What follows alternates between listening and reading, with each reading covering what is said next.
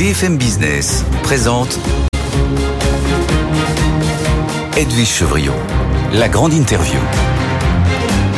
Bonsoir à tous, bienvenue dans la grande interview, une interview plutôt politique, même si elle connaît très bien l'économie, c'est une économiste. Bonsoir Valérie Rabault. Bonsoir Edwige Chevriot. Merci d'être avec nous. Vous êtes première vice-présidente à l'Assemblée nationale, vous êtes députée du Tarn-et-Garonne, députée socialiste. Beaucoup de questions à voir avec vous, justement, une question budgétaire, question de l'agriculture, parce que vous avez publié une tribune dans laquelle vous faites plusieurs propositions.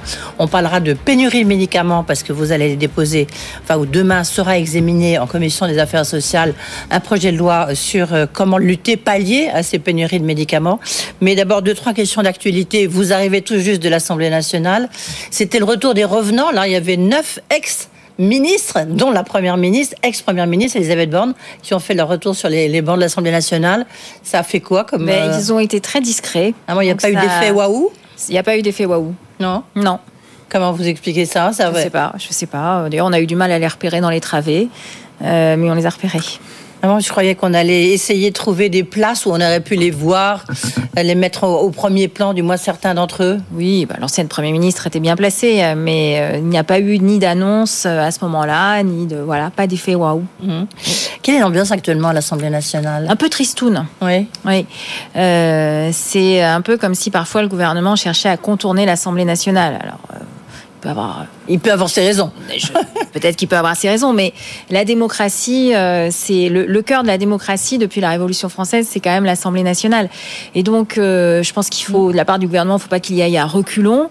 Euh, les débats qui ne sont pas portés à l'Assemblée nationale, de toute façon, existent dans la société française, et c'est quand même mieux qu'on puisse leur trouver un débouché. Oui, mais ils sont portés au Sénat. En fait, le Sénat est en train de prendre la place quelque part de l'Assemblée nationale.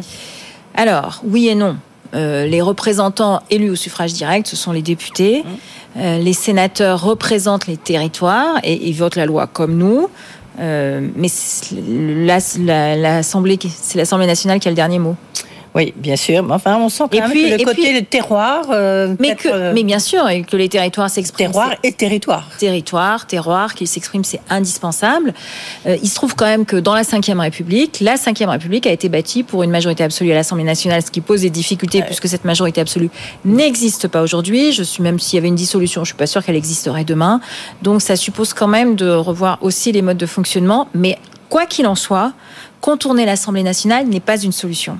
Le blues de l'Assemblée nationale. Tiens, euh, c'est peut-être les vacances pour ceux qui ont la chance de partir, ou vous, vous rentrez dans votre circonscription de Tarn-et-Garonne.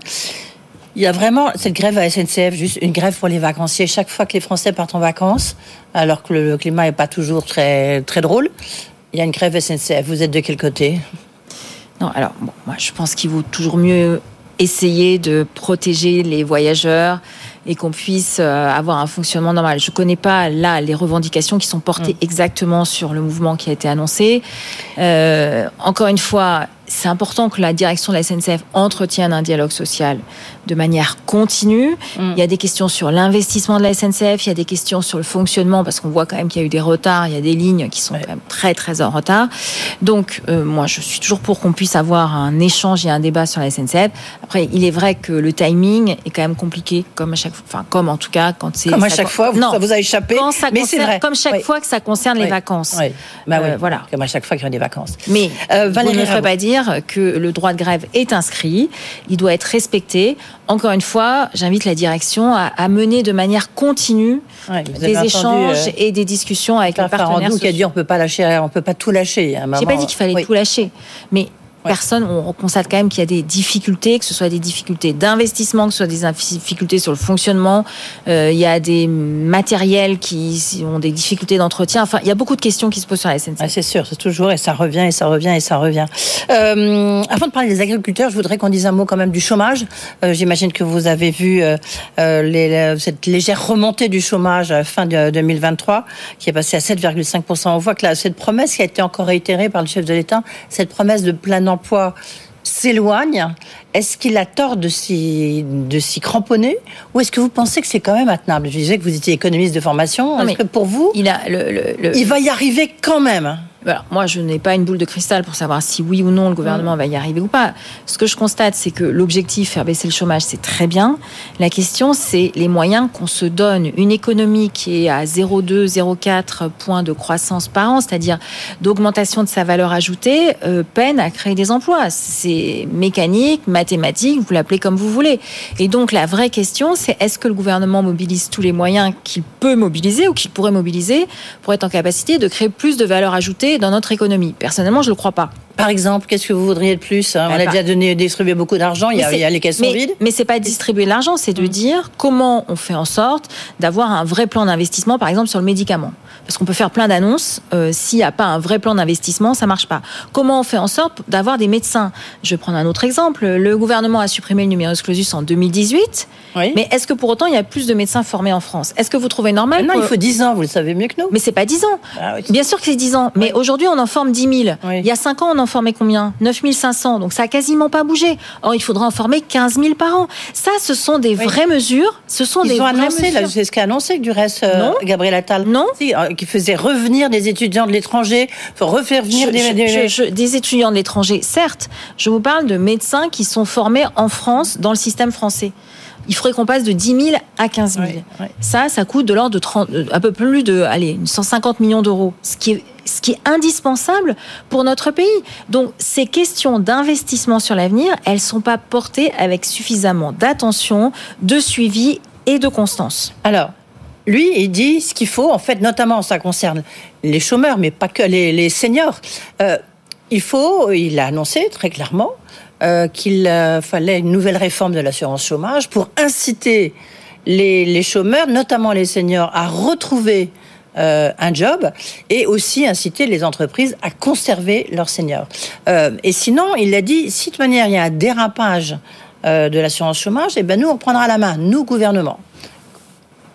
Il fait le forcing, il a raison, non? Mais est-ce qu'il pense sérieusement que c'est comme ça qu'il va faire baisser le chômage durablement? Le chômage, oui, c'est ce qu'il pense. oui, bah, il a tort. Le chômage ne baisse durablement que si on est en capacité de créer plus de valeur ajoutée.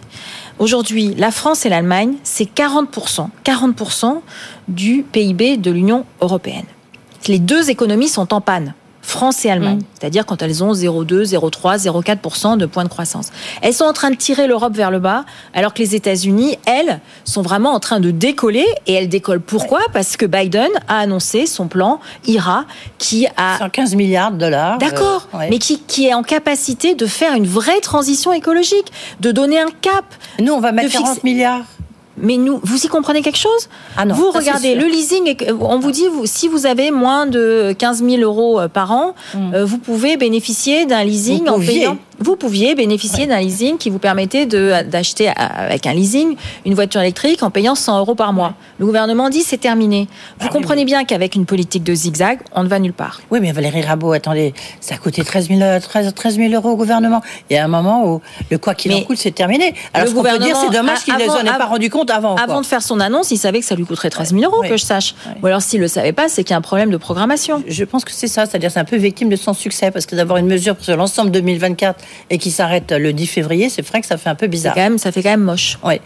ça veut dire que vous pensez qu'il faut réinjecter encore de l'argent dans la machine Moi, je pense qu'il faut cibler les investissements qu'on est en capacité de faire. Je pense que sur le médicament, c'est indispensable. Sur l'énergie, euh, là aussi, on nous avait promis une loi de programmation personne n'en voit la couleur. À ce stade, personne n'en voit la couleur.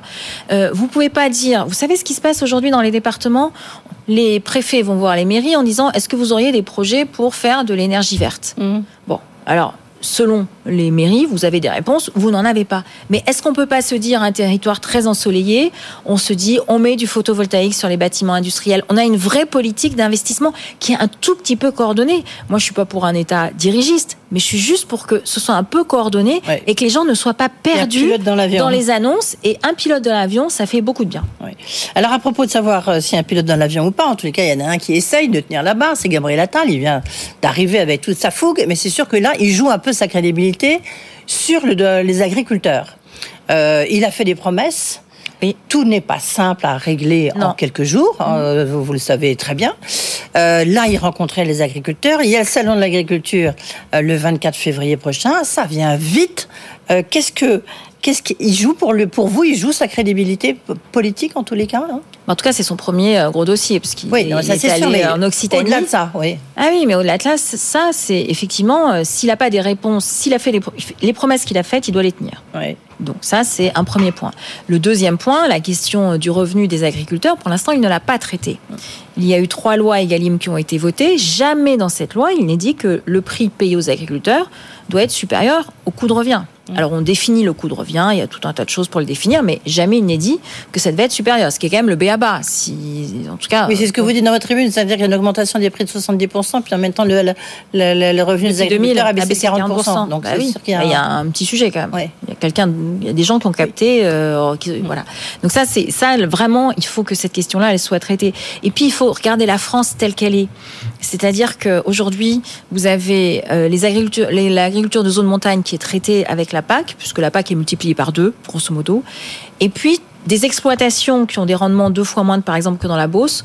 Un hectare de blé, que vous soyez en Tarn-et-Garonne ou dans la Beauce, vous avez la même PAC. Ça, ça, ça va pas ça va pas. Il faut qu'on puisse être en capacité sur des territoires du Sud-Ouest, puisque ça a débuté chez vous. Ça a pris chez vous. en fait. Exactement. C'est le premier département, le Tarn-et-Garonne d'ailleurs, où les manifestations ont commencé. Qu'on puisse avoir une adaptation, se dire, on tient compte de la nature du territoire. Et ça, ça doit être la priorité euh, dans les négociations que nous menons sur la réforme de la PAC.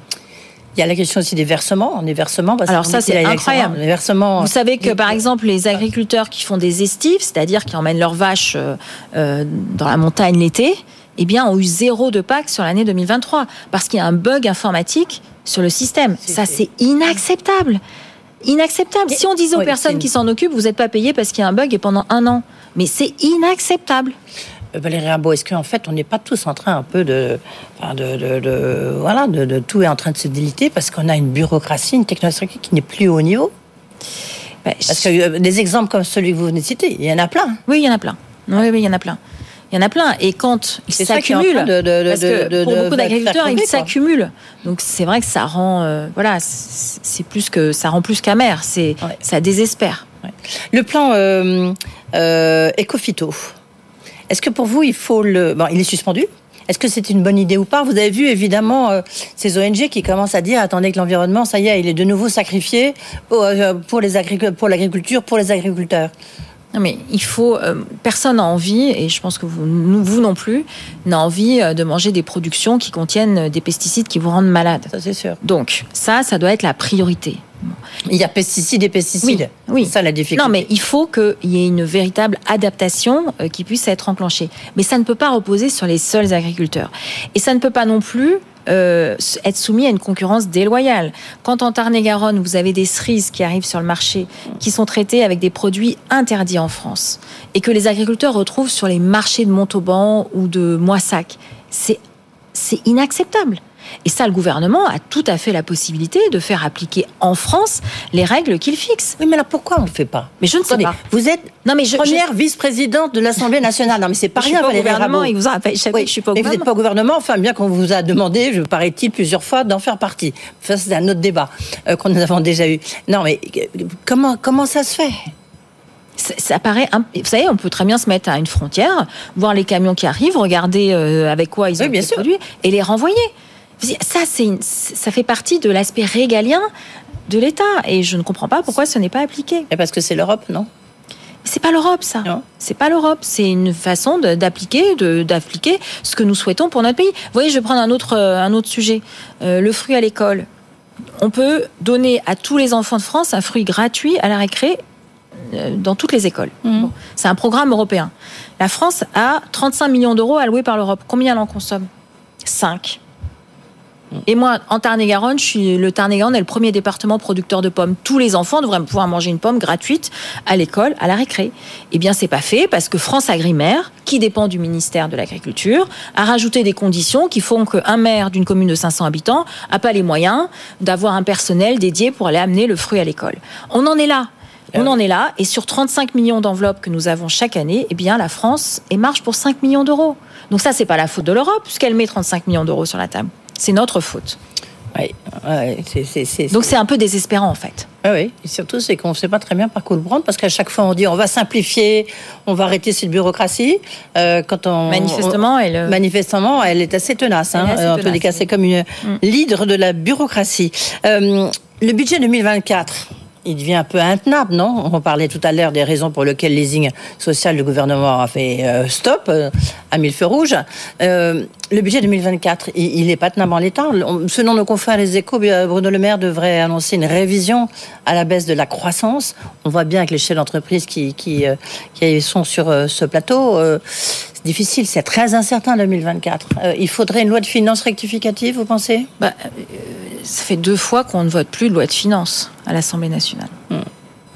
Oui. Euh, je ne sais pas combien de temps ça va continuer, mais euh, moi je plaide pour qu'il puisse y avoir, euh, les oppositions jouent leur rôle, mais qu'il puisse y avoir un consensus sur quelques grands sujets, sur le logement. Le logement, il y a moins 30% de permis de construire en 2023. Donc les conséquences, on sait qu'elles vont être dans 18 mois.